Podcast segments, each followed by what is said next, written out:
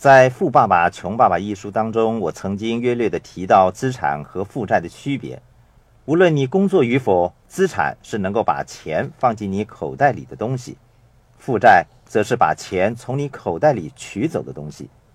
我们现在进行较深入的讨论。富爸爸说，在你没有钱的时候，资产是维持你日常生活的东西，负债就是把你仅有的都耗尽的东西。资产可以分为三个基本的类型。第一个类型是创建一家 B 型企业，不是 S 型企业。如果我是 B 象限的人，那么我可以离开企业而不影响它的业务，企业还是可以不断的赚钱，这个就是资产。第二个类型是房地产的投资，例如建物和土地等项目。第三个类型是股票、债券和共同基金等票据资产。这三种资产的类型和刚才提到的三种收入的类型是一样的。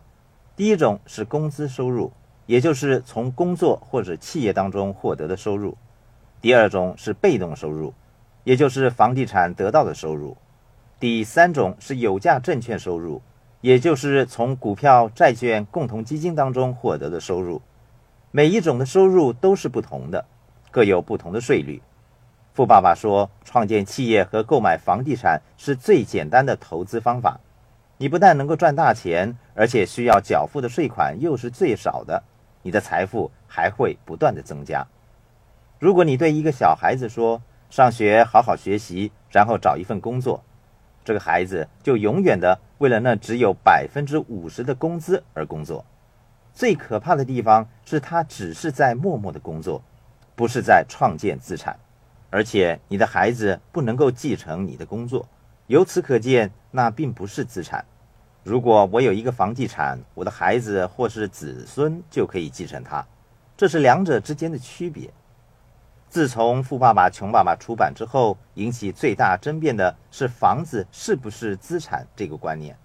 到今天，仍然有很多人提出争论，说道：“我听过你说房子不是资产的观念，但是我告诉你。”我的房子确实资产，因为它的价值不断上升。当我把它卖掉的时候，我可以赚到很多钱。但你对这个问题有什么样的意见？嗯，这是一个很重要的观点。我也曾经听说过类似的争论。问题是，银行把房子看作为一项资产，他们很容易就获得银行贷款。究竟从银行得到的放进口袋的贷款是属于哪一类型的资产呢？我们还有许多的疑问。事实上，它的确存在着一些价值。如果你把房子卖掉，把赚到的钱放进你的口袋，最终它的确是变成了一项资产。如果把房子租出去又如何呢？把房子出租、开办旅馆，甚至于任何可以在一个房地产上做得到的事情，你都可以做。我们在这里想说明的是，你要认识会计学这个词语或词汇的基本定义。如果你开始的时候没有弄清楚它的真正的含义，马马虎虎地说，有时候它是资产，有时候它又不是，那么你就会招来不必要的麻烦了。所以富爸爸说，最能够说明什么是资产的，就是现金流，那是毫无疑问的。我没有建议大家不要购买大房子，我自己也有一栋雅致的宽敞的房子，我很喜欢它，但我知道它不是资产。每个月我要为他支付很多费用，否则政府就会把它拿走了。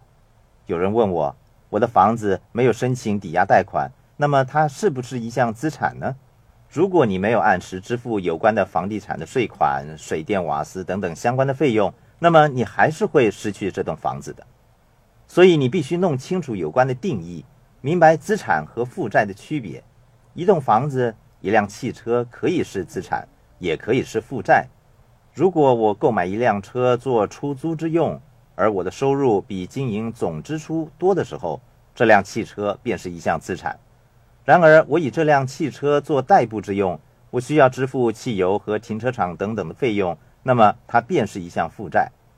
如果我买了一艘船做商业用途，并且赚到钱的话，它就是一项资产了。